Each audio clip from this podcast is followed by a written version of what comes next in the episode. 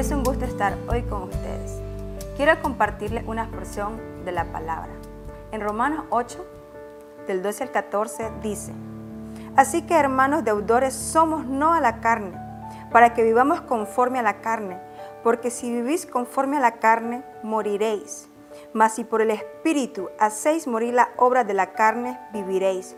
Porque todos los que son guiados por el Espíritu de Dios, estos son hijos de Dios.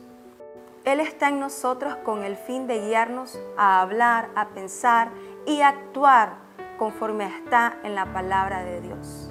Y es por eso que quiero hacerte las siguientes preguntas. ¿Cómo nos guía el Espíritu Santo?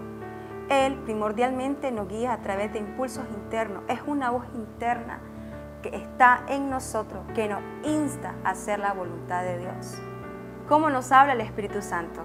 Bueno, Él nos habla a través de la palabra de Dios, en la búsqueda en el secreto, por medio de la oración, por medio de la adoración, a través de prédicas, mensajes, conferencias, palabras proféticas.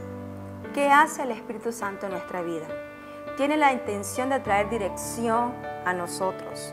Su dirección está en armonía con la palabra de Dios. Tiene el propósito de traer vida a nuestro ser. Produce la vida del Espíritu y trae paz a quienes le obedecen.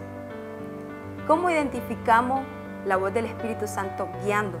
La voz del Espíritu Santo siempre será contraria a los deseos de la carne. Un ejemplo práctico que yo les puedo decir que lo viví, una vez tuve una circunstancia, una discusión con mi esposo, donde tuvimos diferencia. Y en lo personal sé y pude identificar que el Espíritu Santo me decía que tenía que ir hacia Él y pedir perdón. Pero verdaderamente les puedo decir que mi carne me decía que no. Pero tomé la decisión y dije, sí, lo voy a hacer. Quiero agradarte a ti, Señor.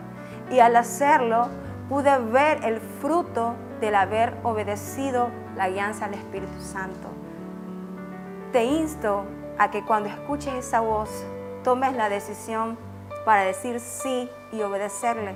Porque una de las cosas que acontece es que cuando no le obedecemos a Él, esa voz tiende a apagarse y se irá siendo tenue más tenue hasta que llegue un punto que su voz se apaga y no podremos detectarla.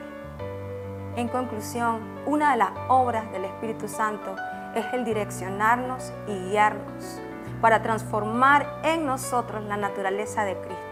Y recuerda que Cristo en nosotros, la esperanza de gloria. Gracias por estar con nosotros. Que Dios te bendiga.